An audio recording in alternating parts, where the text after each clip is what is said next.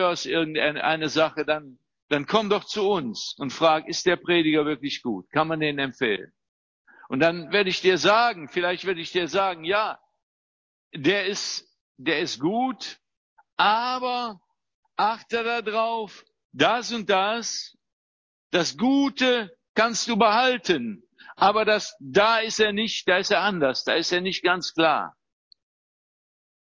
Komm doch, bevor du dann vielleicht dich von dem erfüllen lässt und, und dann sagst ja, dann ist unsere Gemeinde ja völlig verkehrt, dann würde ich dir zu aller Not jedem, ich, vielleicht predige ich jetzt zu keinem von euch, aber vielleicht begegne dir jemandem, der, der so auf diese Wege gekommen ist, dann würde ich dir empfehlen, nimm dein Köfferchen. Wenn du mal Ferien hast und besuch ihn mal und geh da mal in die Gemeinde. Und guck dir das mal wirklich live an. Ist da wirklich Gemeinde? Sind da junge und alte Leute zusammen? Oder ist das nur ein geistlicher Elfenbeinturm? Da kann ich die tollsten geistlichen Dinge erzählen. Kann ich das anfassen? Kann ich da was erleben? Das würde ich dir wirklich raten, wenn gar nichts anderes nützt. Und da ist schon mancher dann kuriert worden. Ich auch in meinem frühen äh, Glaubensleben bin ich dann woanders mal hingegangen und habe mal gesehen. Und dann habe ich gesagt, nee, nee, jetzt sehe ich das doch anders. Ne? Leider dauert so ein Prozess manchmal Jahre. Das ist, das ist dann schlechter. Dann komm lieber zu uns und wir, wir klären das. Man sieht auch viel, wir sind eine Pfingstgemeinde, ja. Das möchte also, das ist manch einem irgendwo nicht durchgegangen. Und das kommt bei uns vielleicht auch nicht so ganz zum Tragen, wie wir es vielleicht wollten, gerne wollten. So dass der Geist Gottes ganz anders noch, noch durchdringt. Aber sowas kann man nicht produzieren. Und dann kommen, ich bin wieder zu laut, ne? Ich habe mir eigentlich, ja, sowas kann man nicht produzieren, das muss Gott schenken, das kommt durch Gebet. Da möchte ich heute drüber reden. Das kommt durch Gemeinschaft mit Jesus.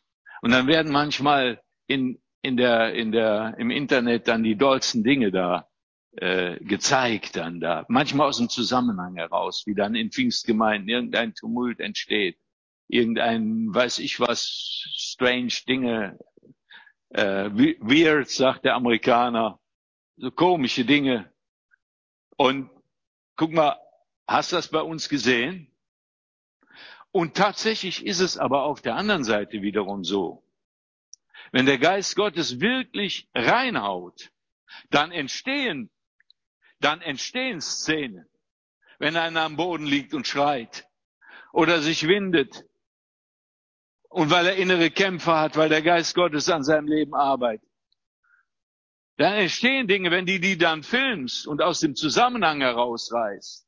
Oder wenn jemand vom Heiligen Geist so erfüllt ist, dass er anfangen muss zu lachen, dass er schamlich nicht aufhören kann, weil es so wunderbar ist, weil das so herrlich ist. Ich habe sowas auch erlebt in meinem Leben. Ja, und damit das wird, das ist nicht eines Gottesdienst würdig. Das haben die Pharisäer damals auch gesagt. Als sie haben gesagt, ja, die sind doch voll süßen Weines. Aber wir wollen das nicht produzieren. Wir wollen das nicht, ähm, ja, irgendwie an den Haaren herbeiziehen. Das wäre dann nicht echt. Das wäre fremdes Feuer. Das muss Gott ge geben. Das muss Gott schenken. Dafür beten wir.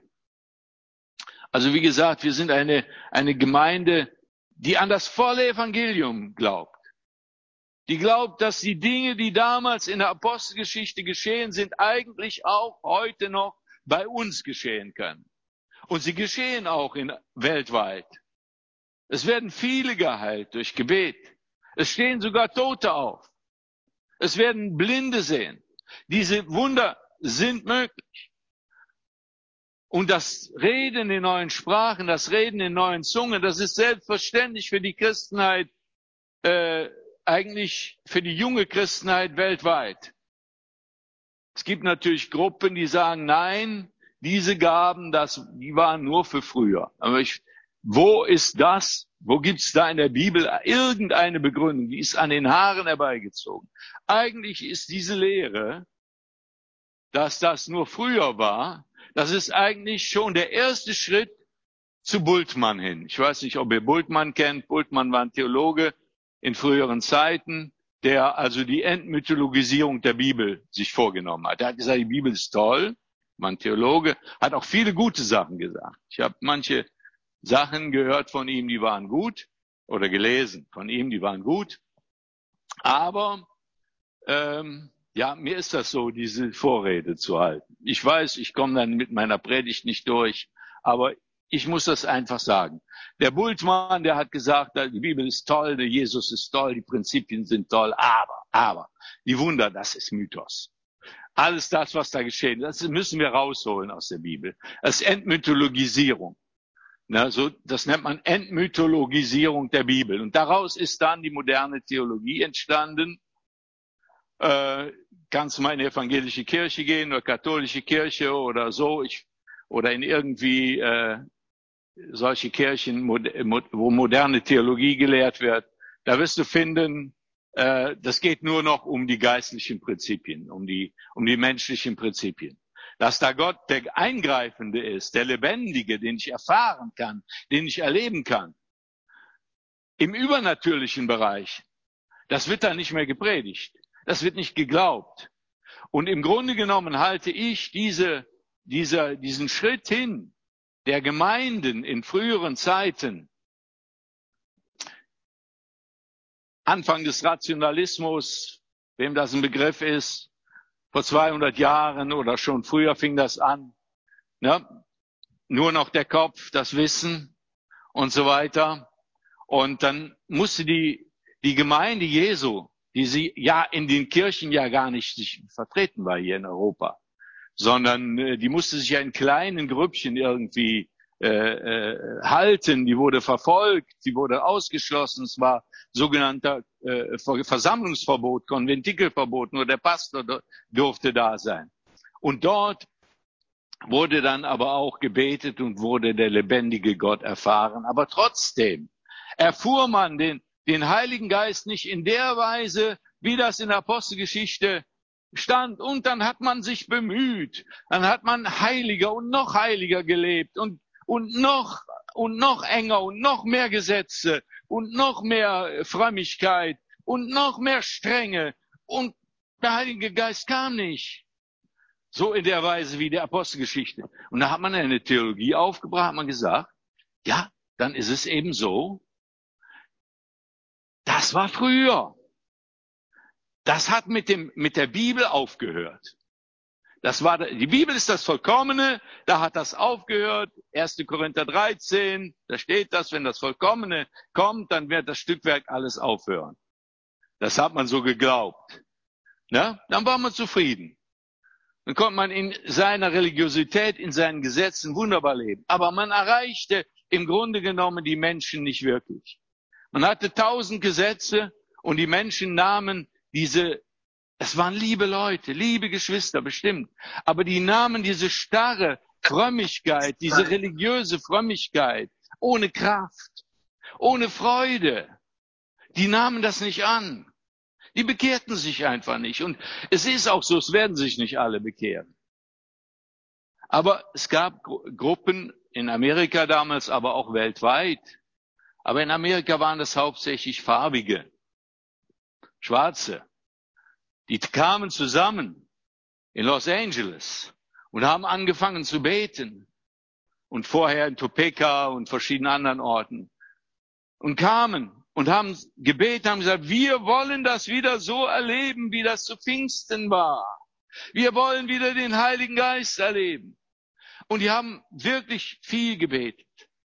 Und gerade in dieser von den weißen heiligen Gemeinden, da gab's große heilige Gemeinden, die Nazarener und wie sie alle hießen, die waren ja so rechtgläubig und so gut. Und ausgerechnet in der Azusa Street, da hatten die ihre, ihre Versammlung da in so einem alten, kann man sagen, so einer alten Baracke fast, ne? auf jeden Fall nicht, nicht zu vergleichen mit den wunderbaren Gemeinschaftsräumen der, der anderen. Und da fiel der Heilige Geist. Und das war ein Durcheinander. Ja, es war gar nicht nach der Nase der Frommen. Das war ein Durcheinander. Aber der Heilige Geist hat sich mächtig erwiesen. Mächtig erwiesen. Und da waren auch falsche Sachen dabei. Natürlich war, wo Gott wirkt, da wirkt der Teufel auch. Der hat keinen Respekt. Vor Gott schon. Aber nicht, nicht vor den Menschen. Aber die Bewegung hat sich ausgebreitet. Die Bewegung war nicht zu stoppen.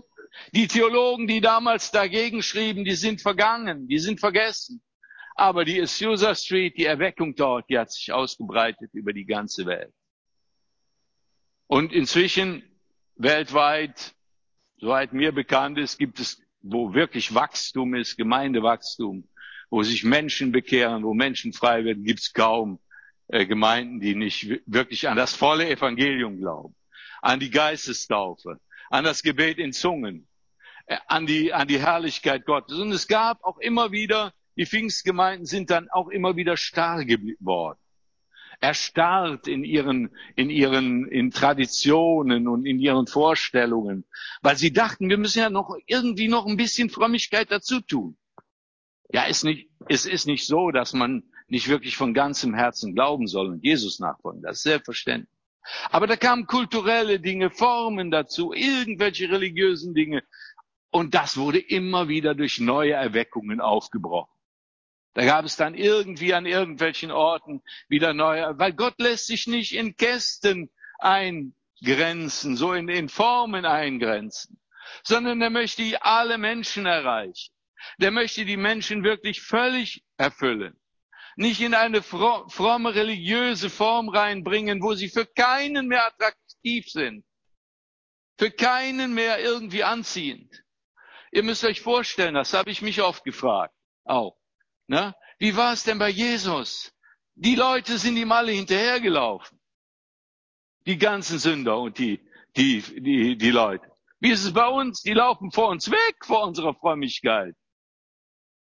Nicht, dass wir uns nicht Geschwister, ich will niemanden, ich will kein, keine lose Lehre hier formulieren, so als wenn, als wenn man nicht wirklich von ganzem, mit, mit aller Kraft Jesus nachfolgen soll und sein, Jesus sein Herz ganz schenken soll und so weiter und so fort. Das will ich. Aber es soll doch kein Krampf sein, sondern es, es soll, es soll vom Heiligen Geist sein. Ich hatte mal eine Offenbarung. Das war für mich eine Offenbarung. Das war drei, da war ich drei, vier Jahre gläubig. Da kam ein Prediger, hier ein alter Prediger, hierhin aus dem Siegerland. Und der stand da vorne und hat gesagt, streng dich doch nicht so an, du schaffst es sowieso nicht. Hat er so platsch vor den Füßen gesagt. Ich als junger Gläubiger, wisst ihr, wir waren damals, ja, wir wollten die Welt, alles, ja. Und dann hat es aber erklärt. Dann hat er angefangen von der Lehre vom Heiligen Geist. Dass der Heilige Geist das in uns machen muss. Und das war für mich eine Offenbarung. Da fielen für mich tausend Steine vom Herzen. Tausend Steine. Möge es bei dir auch so sein, dass tausend Steine runterfallen. Und dass du und ich ein Sehnsucht bekommen nach der Kraft von Pfingsten. Nach der Kraft des Heiligen Geistes. Halleluja. Oh. Wunderbar. Apostelgeschichte, also das war jetzt Vor das Vorwort zum Nachwort.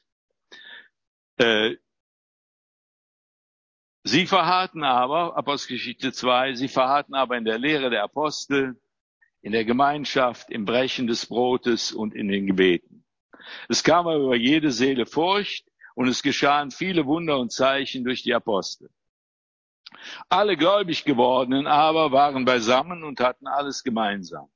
Und sie verkauften die Güter und die Habe und verteilten sie an alle, je nachdem einer bedürftig war.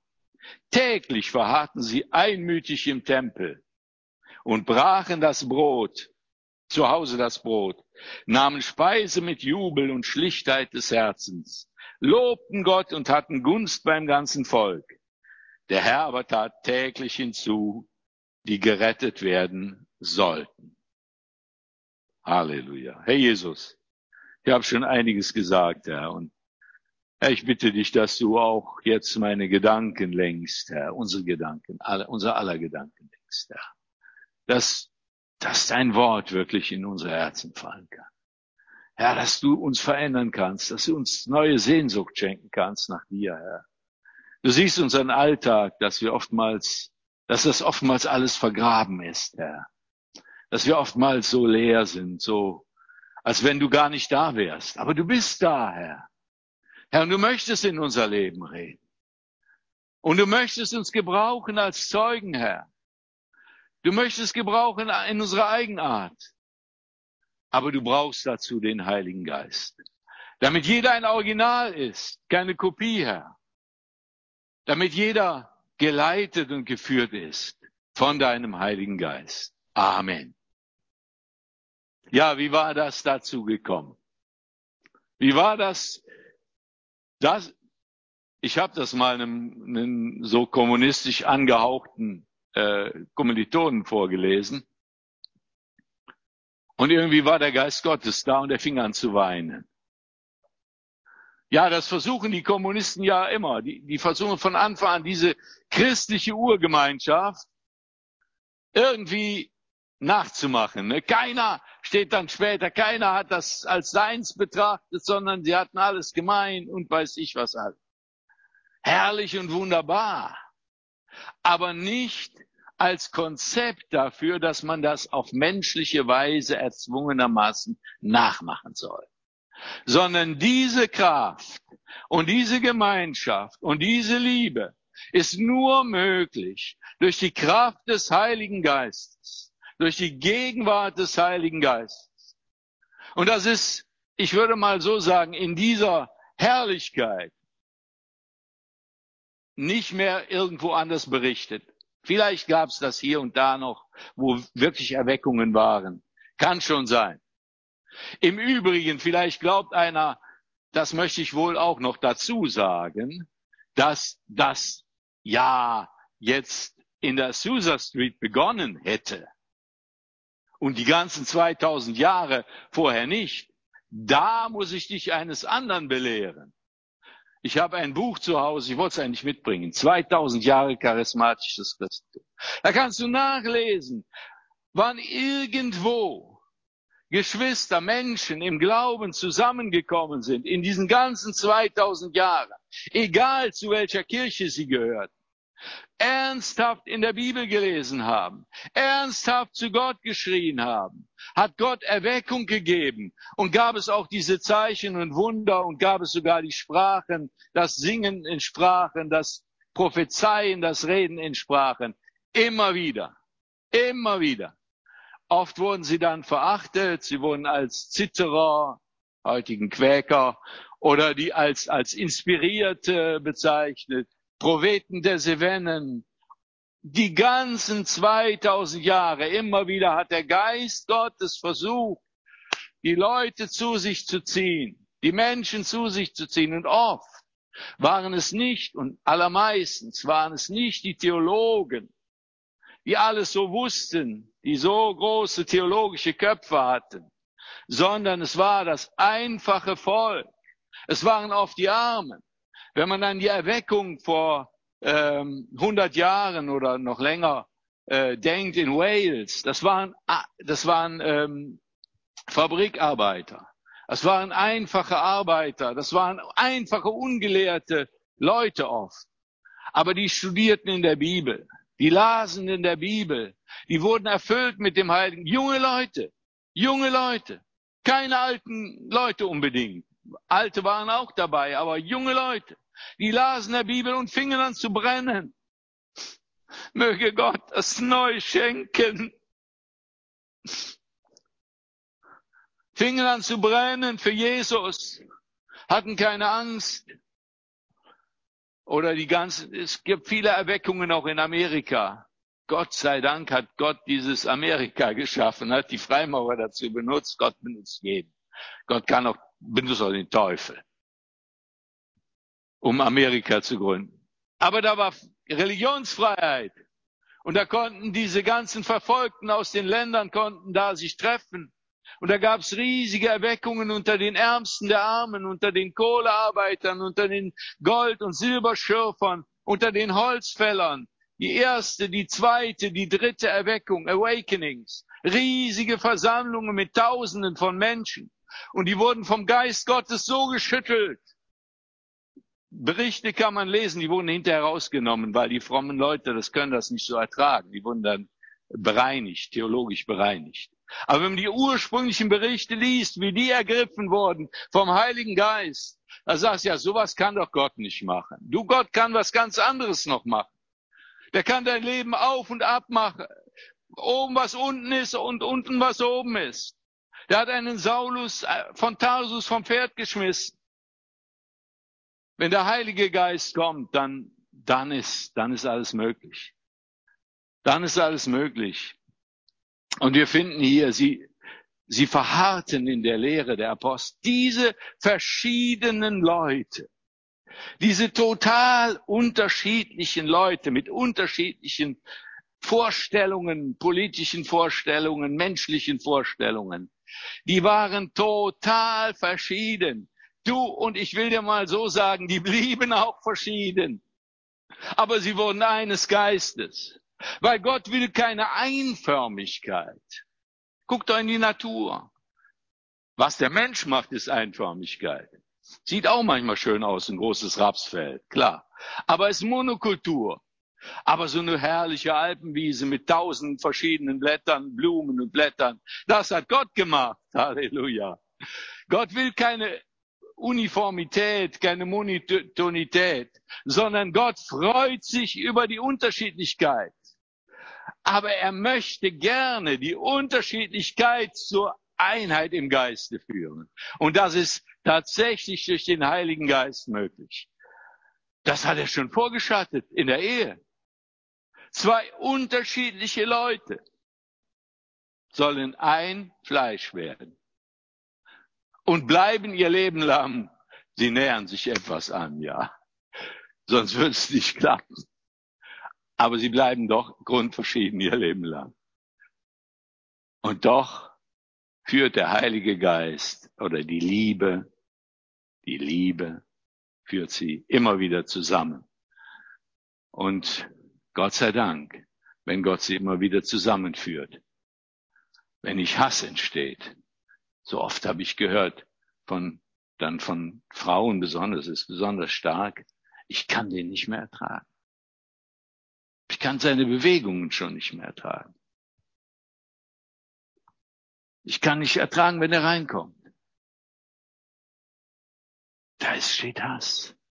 Auf der einen Seite wahrscheinlich Verhärtung und Bitterkeit, weil man etwas erwartet hat, was man nicht bekommen hat. Was man von Menschen wahrscheinlich nie bekommen kann, sondern nur von Gott alleine. über die Gefühle des anderen einfach ständig so weggehen, ständig irgendwie keine Rücksicht nehmen. Na? Ich will das alles jetzt, will nicht ins Einzelne gehen. Aber möge Gott uns immer wieder neu verändern durch seinen Heiligen Geist, dass diese Einigkeit, diese herzliche Einigkeit, dass die entsteht auch in der Gemeinde. Gerade in der Gemeinde Jesu. Und deswegen ist es auch so wichtig, in der Gemeinde zu bleiben. Nicht so schnell wegzugehen. Wenn du hier schnell weggehst, dann gehst du in der nächsten noch schneller weg.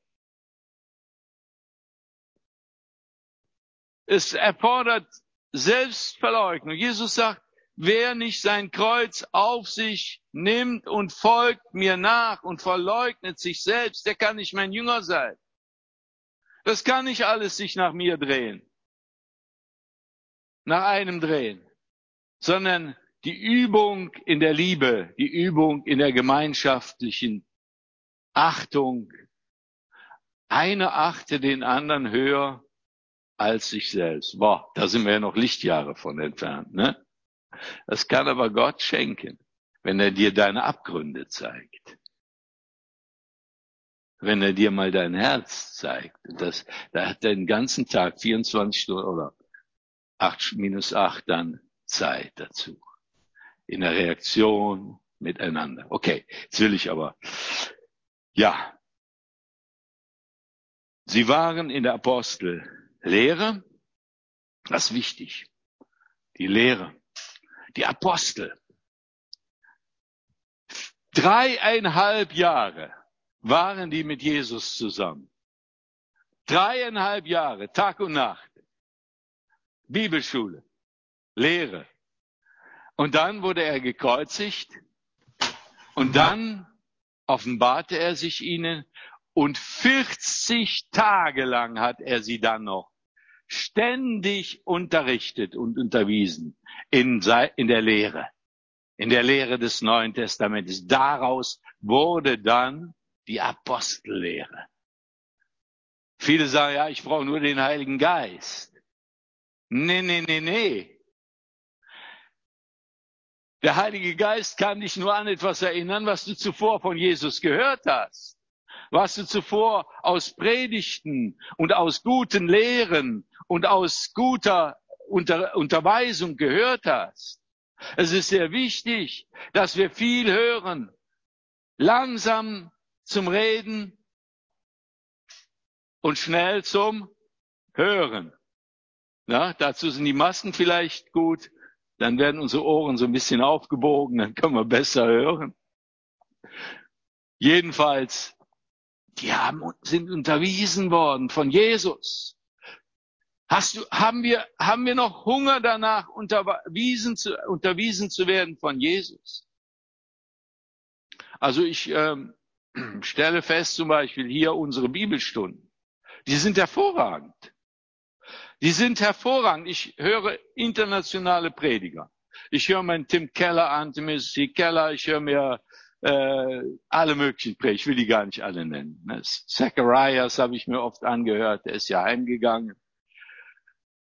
Aber unsere, unsere Unterweisungen in der Bibelstunde sind auch sehr gut. Leute, die wirklich, kann ja sein, dass sie vielleicht nicht so glänzend sind, so konzentriert und so, dass da mehr äh, so dazwischen ist, was, was aber auch wichtig ist, hat man heute, früher hat man ja nur an die Makronährstoffe geglaubt. Eiweiß, Fett und Zucker, Stärke, Zucker. Ne?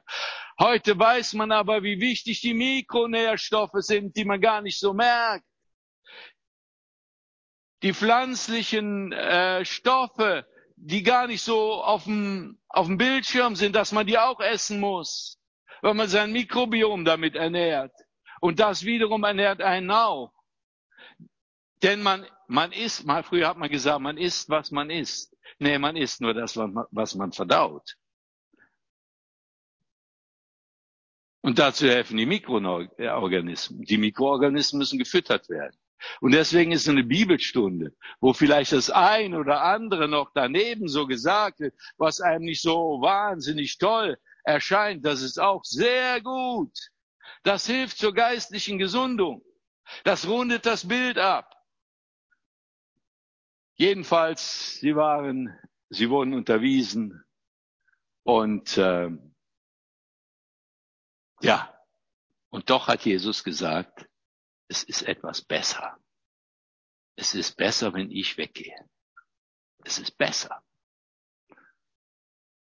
Nicht nötig, dass ich habe nachgeguckt extra. Es ist besser. Es ist besser, wenn der Heilige Geist kommt und dich persönlich unterrichtet durch die Predigt, durch die Gemeinschaft mit Geschwistern, durch dein eigenes Bibellesen und Beten. Es ist besser, als wenn Jesus direkt neben dir steht und dich unterweist. Das steht da. Stell euch mal vor, wie oft habe ich gesagt, Mensch, ja, wenn ich damals dabei gewesen wäre am See Genezareth. Ja, da, die waren ja, die waren ja im Vorteil, ne, und so weiter und so fort. Aber Jesus sagt, nee, nee, nee. Es ist besser, wenn ich dich persönlich unterweise durch den Heiligen Geist. Und das, da müssen wir uns selbst prüfen. Wie ist unsere Gemeinschaft mit dem Heiligen Geist? Kann er uns persönlich unterweisen? Ist er in der Lage, uns nach vorne zu treiben, zu bremsen, zu leiten, zu führen, durch den Heiligen Geist. Haben wir überhaupt Sehnsucht danach? Ja, die Jünger, wie gesagt, 40 Tage lang unterwiesen. Und dann, was passierte dann? Er fuhr auf gen Himmel. Was war da? Ah, das ist da hinten immer mein Kragen, wie beim Onkel damals wahrscheinlich, wenn der dirigierte, dann, ah nee, das geht auch nicht, nee. okay, gut, nein, ist gut, gut. Nein. Ja, vielleicht so. Ja, wie gesagt, wir sind nicht ARD und ZDF. Und auch nicht, äh, weiß ich was. Ja, jedenfalls, ja, wo bin ich jetzt stehen geblieben? Ja, ich möchte euch noch so viele sagen. ja, aber ich wollte noch fragen, was war denn das letzte Gebot Jesu überhaupt in der Bibel? Geht Haus, hinaus, kommt jetzt einer, ich hätte es gesagt, geht hinaus.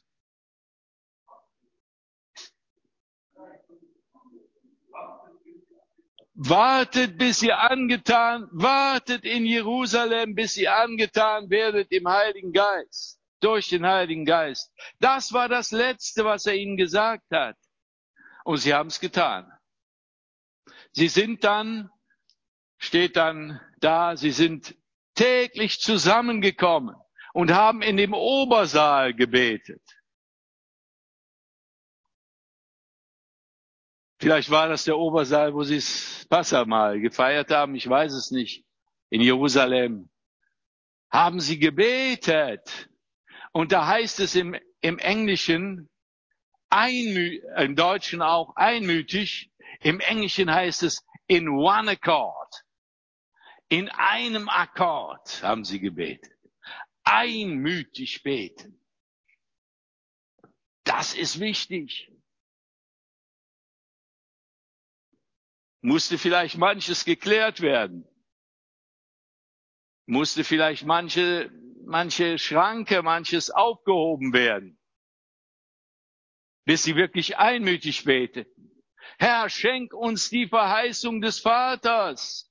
Schenk mir die Geistestaufe. Erfüll mich mit dem Heiligen Geist. Ich brauche die Kraft von oben. Ich will ein Zeuge sein. In meiner Familie, in meiner Nachbarschaft, an meinem Beruf. Ich brauche die Kraft des Heiligen Geistes. Einmütig haben sie da alle gebetet. Herr, die Verheißung des Vaters brauchen wir. Und sie wussten ja die Verheißungen des Vaters. Die stehen überall in der Bibel, nicht nur bei Joel sondern die stehen auch bei Jeremia, bei Hesekiel, die, die Geschichte von dem neuen Bund, den der Herr machen will, von dem neuen Bund, der anders ist als der alte Bund, wo das Herz verändert ist, wo kein steinernes Herz mehr ist, mit Buchstaben eingemeißelt, sondern wo der Geist Gottes das Herz erfüllt. Diese Verheißungen, die wussten sie, die kannten sie. Und deswegen riefen sie zu Gott die Verheißung des Vaters. Zehn Tage lang. Haben wir das schon mal gemacht? So zehn Tage lang, ah, richtig so powern, mal richtig so beten. Ich weiß nicht, wie das war. Werden auch Zeiten der Stille gewesen sein. Zeiten der Ruhe. Und dann wird wieder der andere angefangen haben zu beten. Herr, wir brauchen, wir brauchen die Verheißung des Vaters. Na, so wird das gewesen sein. Ganz normal. Und dann war der Tag zu Pfingsten erfüllt. Von Pfingsten erfüllt. Sie waren, wie gesagt, in one accord. Einmütig. Zusammen. Immer da, wo du Leute findest, die wirklich einmütig zusammen beten, von ganzem Herzen zu Gott schreien. Manch einer verträgt das auch nicht so. Der dachte, da muss man ja ganz ruhig. Wenn dann einer anfängt zu, zu Gott zu schreien, anfängt zu weinen, der andere fängt an zu singen. Schön ist das nicht immer. Entspricht nicht so der kirchlichen Tradition, wo alles still ist. Ne? wo alles dann in, in, im Gleichschritt Marsch nach vorne.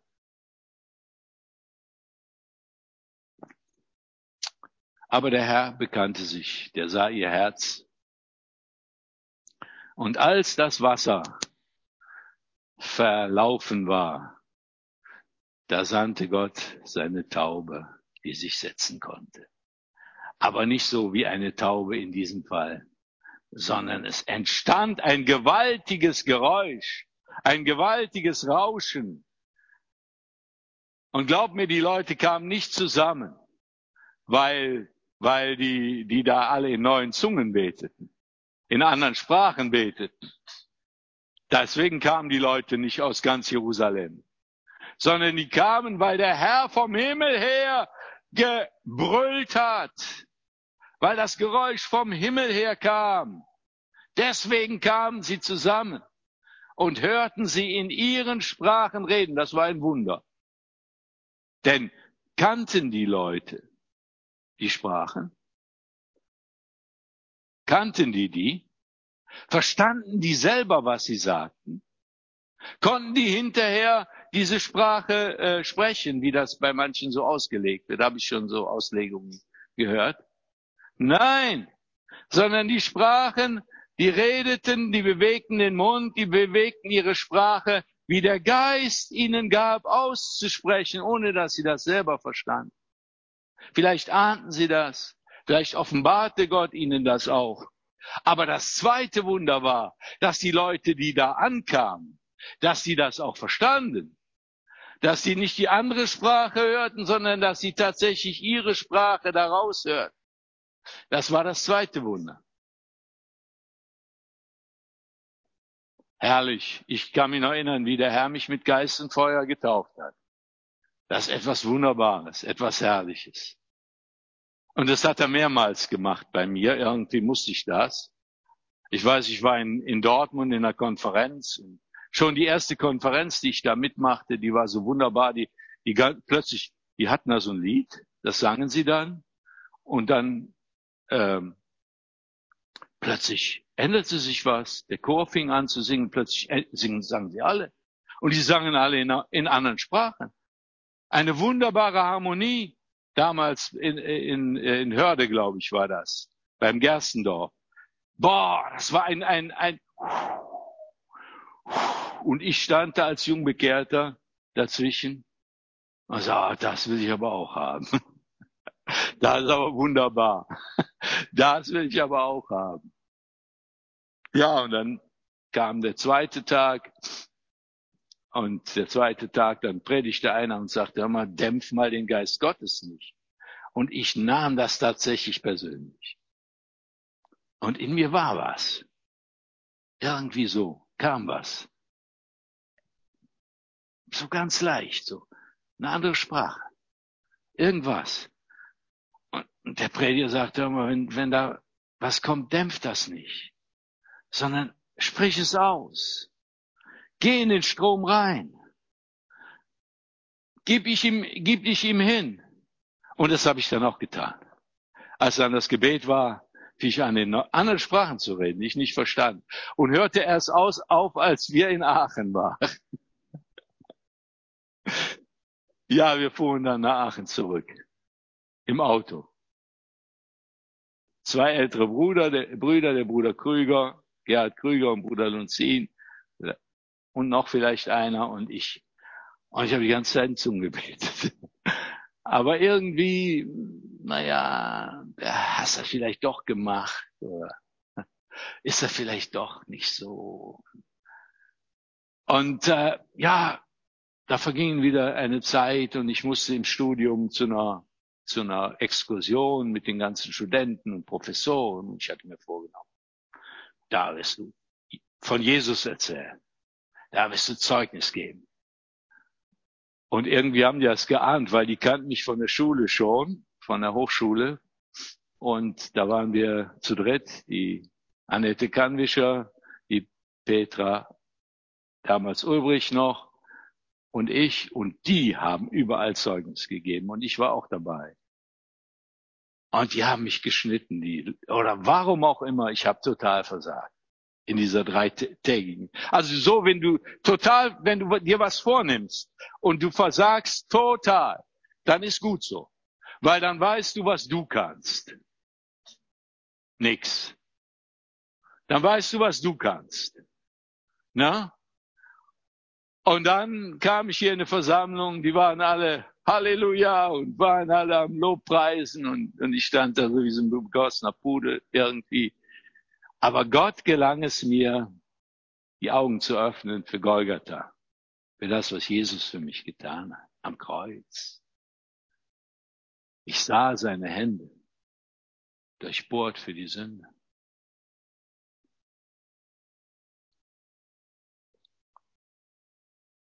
Kam der Geist Gottes über mich und ich fing an, in neuen Sprachen zu singen.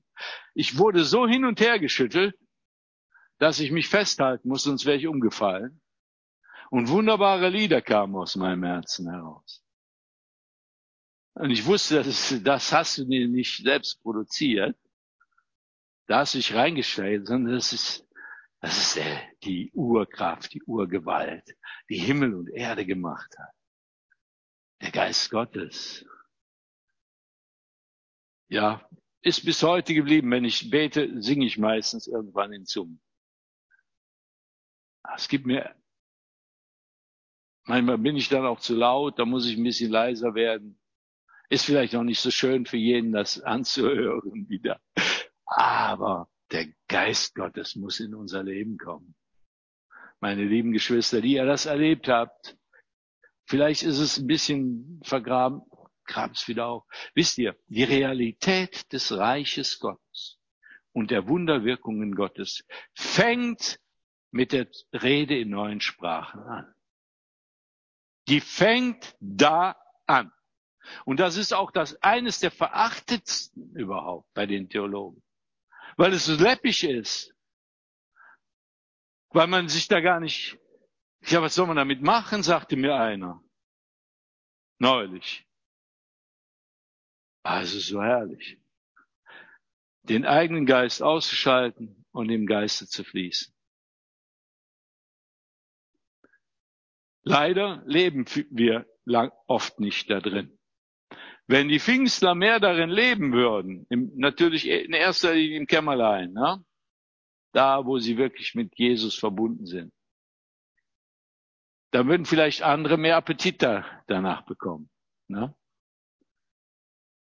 Aber ich möchte euch auch allen und mir auch. Ich predige auch immer mir. Und das ist Wahrheit, was ich euch predige. Es ist kein, kein Märchen, sondern es ist die Wahrheit. Sehr herrlich, wunderbar. Im Studium damals, ich hatte viele Drogen genommen, konnte ich mich nicht konzentrieren und musste da meine Staatsarbeit schreiben. Und wenn das dann so ging, dann bin ich auf die Knie gegangen, habe gebetet habe in Zungen gebetet. Und Gott hat mir Kraft gegeben, mich wieder zu konzentrieren, wieder Gefühle und Gedankenwelt in eins zu bringen. Das schafft der Geist Gottes. Einheit in dir. Und dann finden wir das Wunderbare, dass sie ein Herz und eine Seele waren. Wisst ihr, da, da ist jede Schranke, jede Schranke war weg. Die Schranke der Rassen, die gab's nicht. Die Schranke der unterschiedlichen Mentalität gab's nicht. Da gab's auch nicht die Schranke der Geschlechter, sondern ist so wunderbar in Joel beschrieben. Deine Knechte und deine Mägde werden was? Weissagen. Und da sagen manche Leute, eine, Frau darf in der Gemeinde nicht predigen. Und nehmen da diese eine Stelle aus der, aus der Bibel. Ich habe Verständnis, da kommt man immer wieder an diese Stelle. Aber da steht es doch, was ist denn Weissagen? Was tue ich denn jetzt hier? Ja, ich, ich predige, klar.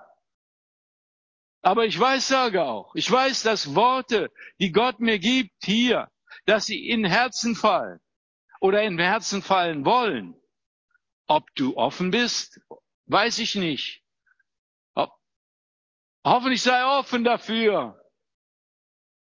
Überhaupt predigen und, und lehren und weissagen soll nur der, der dazu berufen ist. Ob es ein Mann ist, der nicht dazu berufen ist, der soll auch nicht predigen. Also, Knechte und Mägde und auch die, die, die, die Standesgrenzen, die sind aufgehoben. Da gibt's keine Herrschaften und die Mägde und so, sondern alle sind eins in Christus. Die, die Herbeiführung hier ist das Urbild der Herbeiführung der göttlichen Einigkeit und damit die Lösung aller Probleme in dieser Welt durch den Heiligen Geist. Und je mehr der Heilige Geist in einer Gemeinde durchgreifen kann, desto mehr Einigkeit und Liebe herrscht auch. Jesus sagt, Vater, du hast mir deine Herrlichkeit gegeben.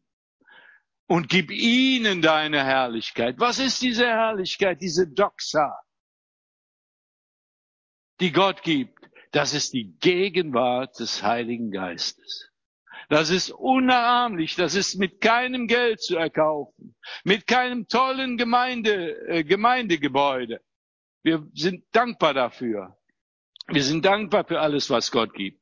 Mit, mit keiner tollen Organisation, sondern die Einigkeit des Herzens ist nur da zu finden, wo Geschwister einmütig auf den Knien oder nicht auf den Knien oder sitzend, denn es heißt, wo sie saßen, die, auch da die Form ist aufgelöst.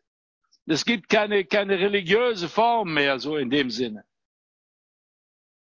Da, wo Geschwister einmütig beten, da offenbart sich die Gegenwart des Herrn. Und da ist Erweckung und da ist neues Leben und da ist Versöhnung und da achtet der eine den anderen höher und da teilt man miteinander und da leidet man mit dem anderen, weint mit dem anderen mit und freut sich mit dem anderen.